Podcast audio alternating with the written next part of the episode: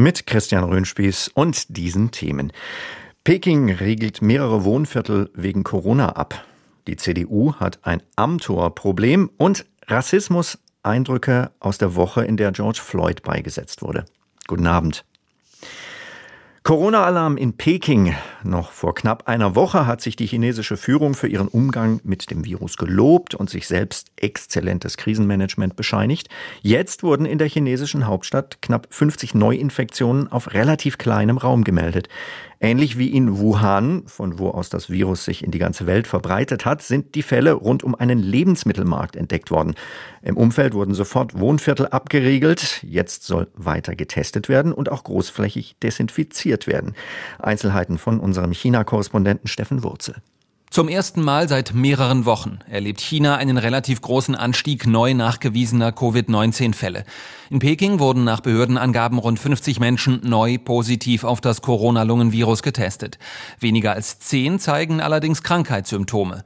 Im Vergleich zu den mehr als 20 Millionen Einwohnern Pekings ist das wenig, aber trotzdem war die Aufregung in China heute groß.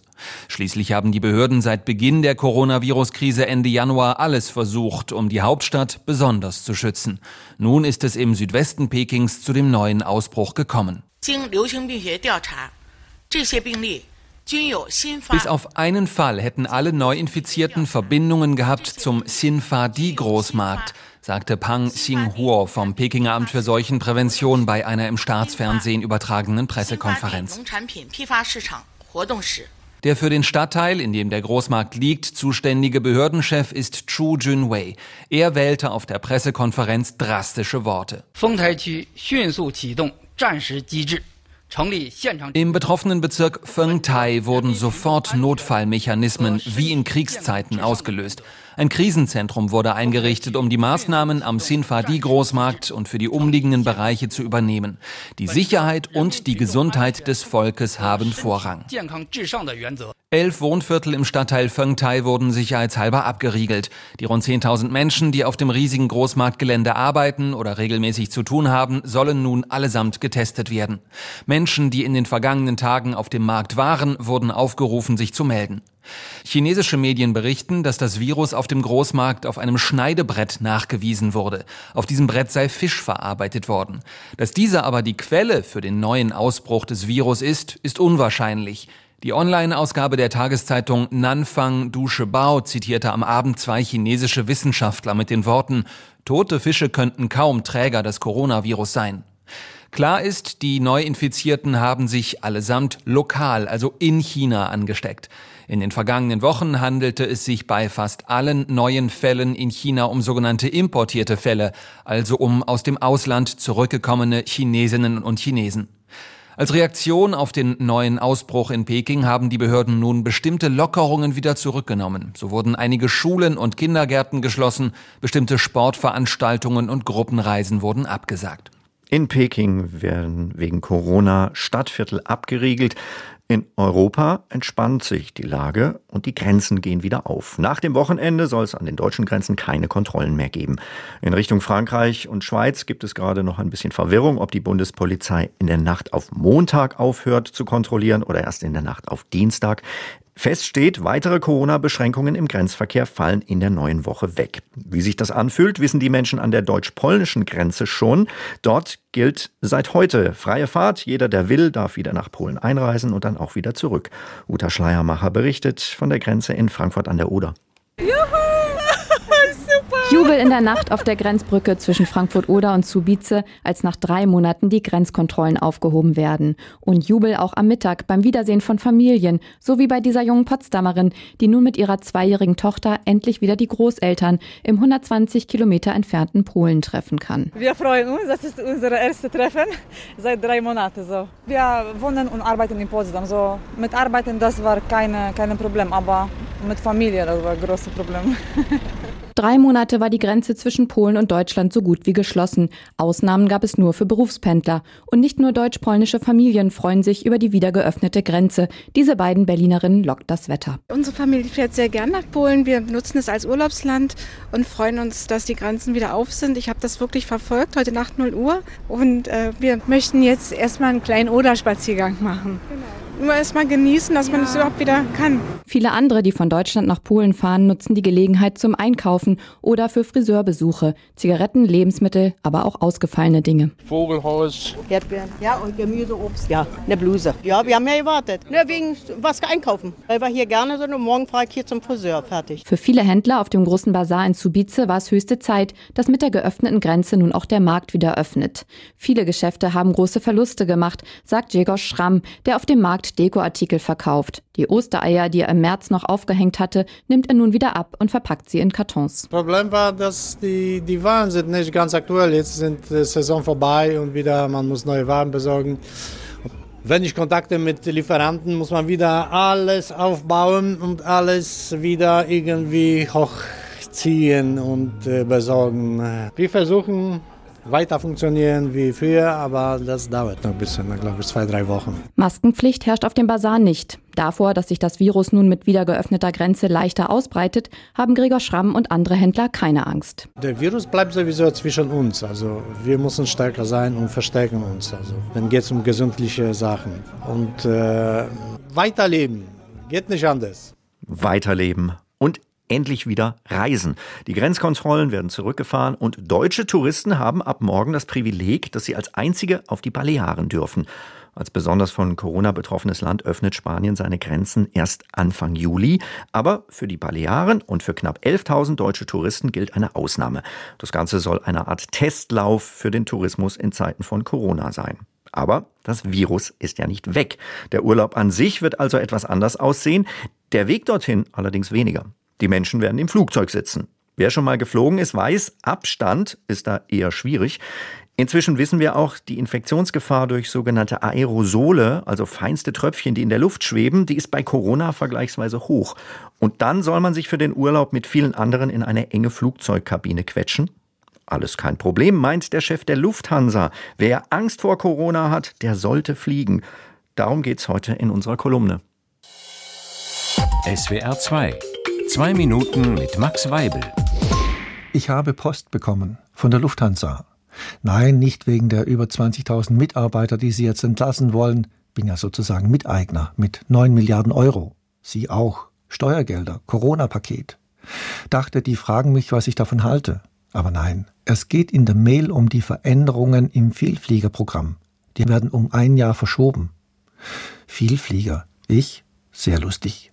Aber ich habe gehört, dass solche Vielfliegermenschen jetzt Probleme haben. Ernsthafte Probleme. Denen drohen Punkte verloren zu gehen. Prämien. Es soll ja schon vor Corona Reisebüros gegeben haben, die waren auf diese Dauerflieger spezialisiert. Die haben geholfen, wenn das Punktekonto nicht rechtzeitig voll wurde. Die haben einen Dreieckskurs über einem Billigflugland zusammengestellt, der so oft abgeflogen wurde, bis die Quote dann doch stimmte. Habe ich gehört. Ist ja auch nicht verrückter als Krabben von Ostfriesland nach Marokko fahren, dort poolen und dann zurück, oder? Naja, vielleicht doch. Stellen Sie sich also vor, so ein Frequent Flyer, der sitzt wegen Corona zu Hause und die Meilen drohen zu verfallen. Plötzlich versteht man die Anspannung in großen Teilen der Bevölkerung viel besser. Naja, der war jetzt billig und unfair. Der Lufthansa-Chef Carsten Spohr hat nämlich gerade gesagt, nein, nicht, dass ihm das leid tut, das mit den Mitarbeitern. Der hat gesagt, wer Angst vor Corona hat, sollte fliegen. Lufthansa natürlich. Die Filter in den Flugzeugen sorgten nämlich für viel bessere Luft drinnen als draußen, also da, wo wir jetzt sind. Da bekommt die Ankündigung, deutsche Urlauber dürften demnächst wieder nach Mallorca fliegen, einen ganz neuen Zungenschlag. Die wollen mal wieder an die frische Luft, also an die richtig frische Luft, im Flieger. Vielleicht sollte ich das auch so machen. Warum setzen wir eigentlich nicht die ganze deutsche Bevölkerung in Flugzeuge, in unsere Lufthansa-Maschinen? Konjunkturpaket und Corona-Prophylaxe in einem. Und nebenbei noch Arbeitsplätze retten. Und Prämien sammeln. Bei 83 Millionen Deutschen wären das dann 290.000 Passagiere pro Lufthansa-Flieger. Oha, das könnte dann doch etwas eng werden, auch mit der frischen Luft. Das heißt, wir müssen die Flugzeuge für zukünftige Generationen sehr viel größer bauen. Raumschiff gleich, in denen wir Wälder pflanzen, Flüsse anlegen oder Tiere aussetzen. Immer mit der guten Luft. Dieselautos wären verboten, klar. Burger mit Rindfleisch auch. Ich bin mir sicher, damit würden wir Corona und dem Klimawandel draußen entkommen. und wir würden dennoch fliegen, viel fliegen. Fliegen, damit die Reisebranche schneller aus der Krise kommt, so hätte es der Chef der Lufthansa gerne. Tourismus, Kultur, der globale Warenverkehr, das sind nur einige der Verlierer der Corona-Krise. Politisch, wenn man die Umfragen anschaut, haben vor allem die Grünen ihren Höhenflug aus dem Jahr 2019 beendet. Politischer Corona-Gewinner ist die Union. Die CDU steht in den Umfragen so gut da wie lange nicht mehr. Aber das Virus hat eben auch vieles in den Hintergrund gedrängt, das vor einem halben Jahr noch ganz furchtbar wichtig war. Zum Beispiel die Frage, wer die Parteiführung übernimmt. Mit der neuen Lage der CDU hat sich Hauptstadtkorrespondent Alex Krämer beschäftigt. Eigentlich ist ja alles klar. Die Union steht in Umfragen kurz vor 40 Prozent. Das liegt unter anderem daran, dass die beliebteste deutsche Politikerin der CDU angehört und daran, dass viele finden, diese Politikerin habe in der Krise einen guten Job gemacht. Es ist ernst. Nehmen Sie es auch ernst. So klingt der Sound der Krisenkanzlerin. Es kommt auf jeden an. Niemand ist verzichtbar. Der kam unter dem Strich gut an und damit wäre eben eigentlich alles klar. Die muss Parteichefin sein und Kanzlerkandidatin werden. Blöd nur, dass Merkel das ablehnt. Und ihre Nachfolgerin Annegret Kramp-Karrenbauer hat im Februar auch schon hingeschmissen, den Rückzug angekündigt. Jetzt ärgert sie sich vielleicht drüber, aber zu spät. Sie darf nur noch die eigene Nachfolgedebatte moderieren. Da gibt es allerdings Corona-bedingt wenig zu moderieren. Norbert Röttgen hatte immer nur Außenseiterchancen, die jetzt nochmal geschrumpft sind. Friedrich Merz fehlt die Möglichkeit zu großen Auftritten mit viel Publikum.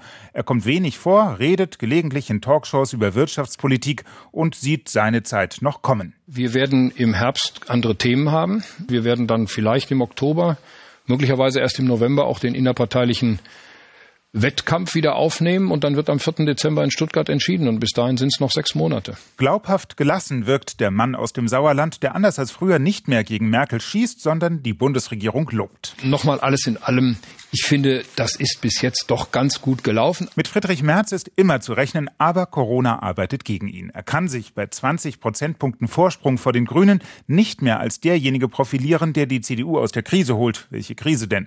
Schlanker Staat, sein Lieblingsthema, ist zurzeit auch nicht so angesagt und ihm fehlt ein Regierungsamt als Bühne. Das wiederum haben Jens Spahn und Armin Laschet, die als Duo antreten, mit Laschet als Nummer eins. Es geht um Leben und Tod. So einfach ist das und auch so schlimm. So klang der nordrhein-westfälische Ministerpräsident zu Beginn der Krise. Er verzettelte sich dann ziemlich in verschiedenen Öffnungsdiskussionen, hat sich mittlerweile aber wieder gefangen. Und sein Kompagnon Spahn, ein echter Corona-Profiteur, Gesundheitsminister in der Krise, das kann richtig gut gehen oder richtig schief. Für Spahn ist es bisher gut gegangen.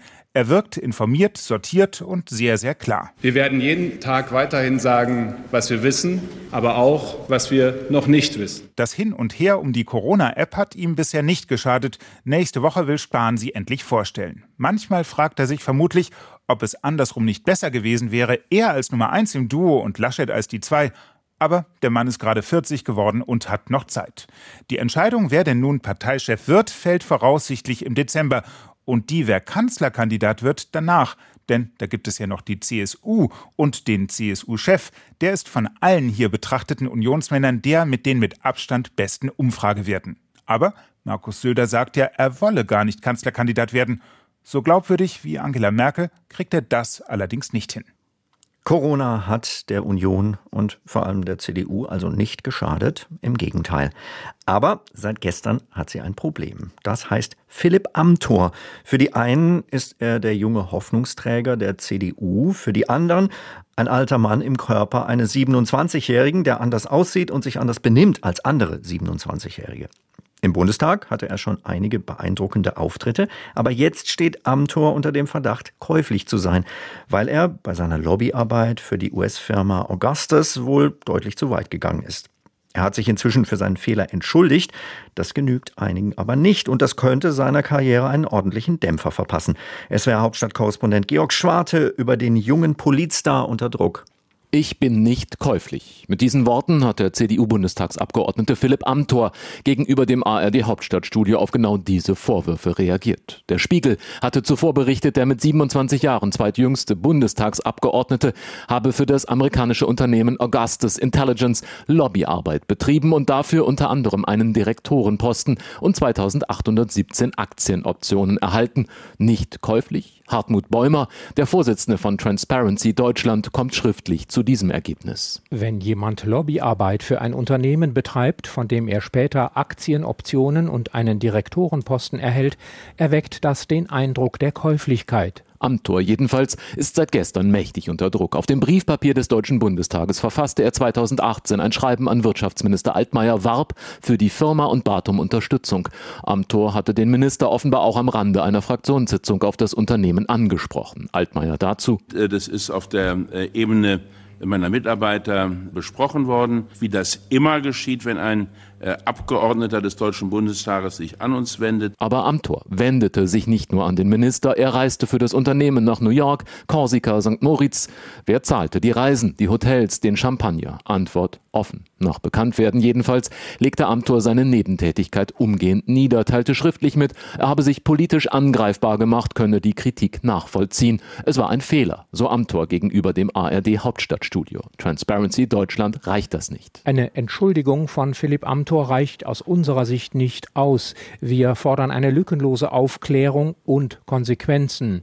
Es stellt sich die Frage, ob sein Fehlverhalten unter dem Gesichtspunkt der Mandatsträgerbestechung auch strafrechtlich relevant sein könnte. Strafrechtliche Relevanz für den Juristen Amthor, der gerade erst als einziger Bewerber für den CDU-Landesvorsitz in seiner Heimat Mecklenburg-Vorpommern kandidiert, keine Kleinigkeit. Amthor, den Sie schon mal den Harry Potter der CDU nennen oder auch die Greta Thunberg des Bundestages, gilt als konservativ, rhetorisch begabt, ein Großtalent der CDU, ein Talent mit Machtinstinkt. Natürlich geht es darum, dass man schon gestalten muss, dafür braucht man Mehrheiten, aber das Gute ist schon, wenn ich morgens am Deutschen Bundestag vorbeilaufe mit der Überschrift dem deutschen Volke, weiß man, wer die Macht hat, nämlich nicht wir als Politiker, sondern das immer nur auf Zeit. Seine Zeit sollte jetzt eigentlich kommen. Landesvorsitz. Danach 2021 sogar eine mögliche Spitzenkandidatur im Wahlkampf gegen Amtsinhaberin Ministerpräsidentin Manuela Schwesig.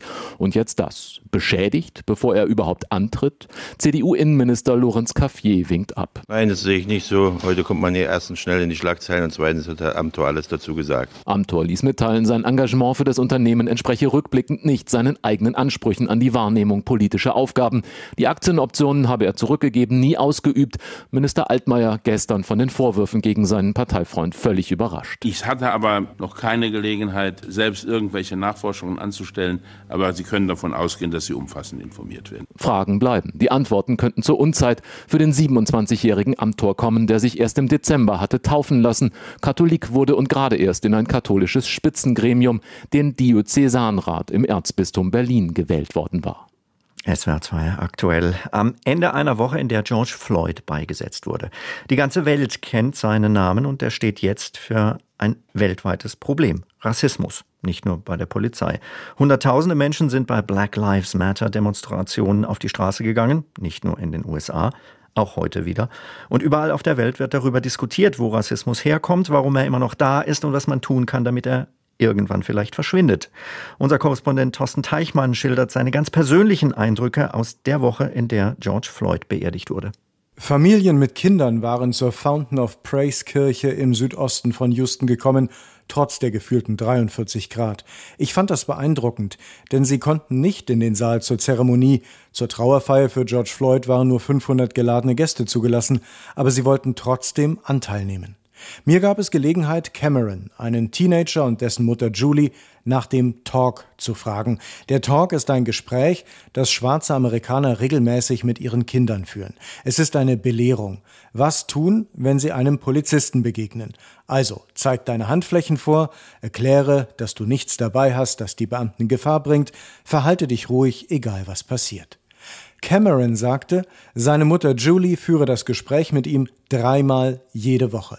Nicht, weil Cameron schon mal straffällig geworden wäre, sondern allein aus Angst um ihren Sohn. Aus Sorge, dass der Sohn die Begegnung mit der Polizei nicht überlebt.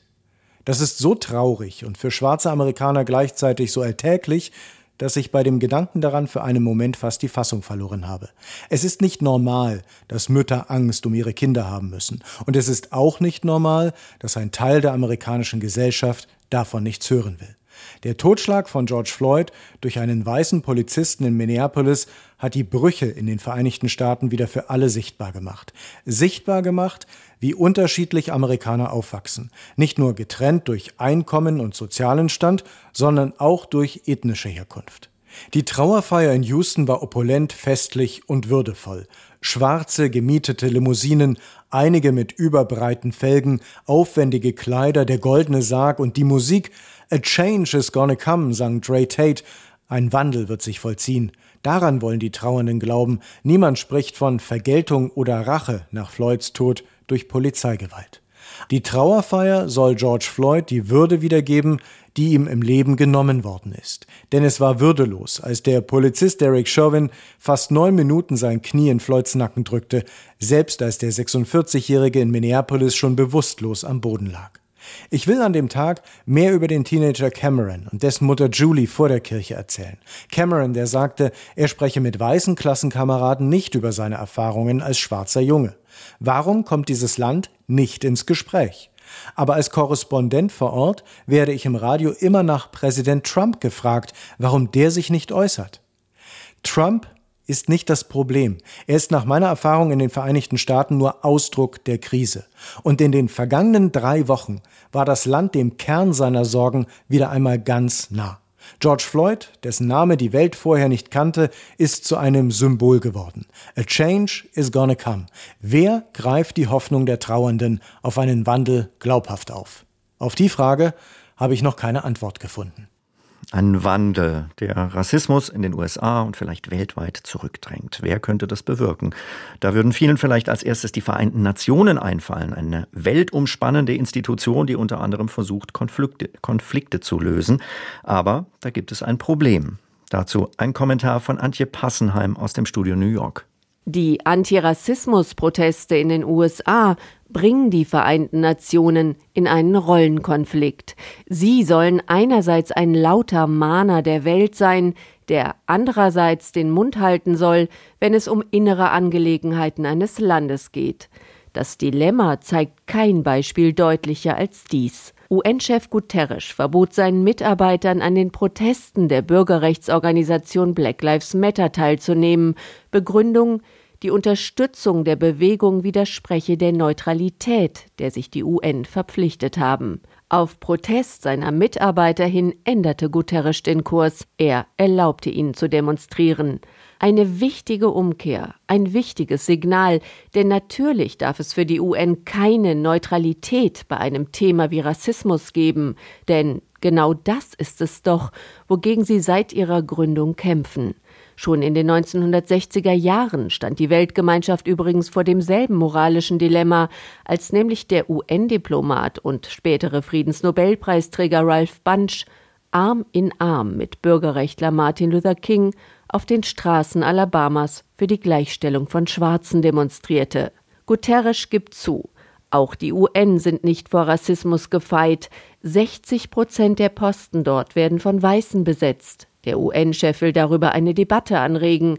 Rassismus sei eine Geißel, die gegen die Charta der Vereinten Nationen verstößt. Doch diese Charta hat der US-Präsident gedanklich geschreddert.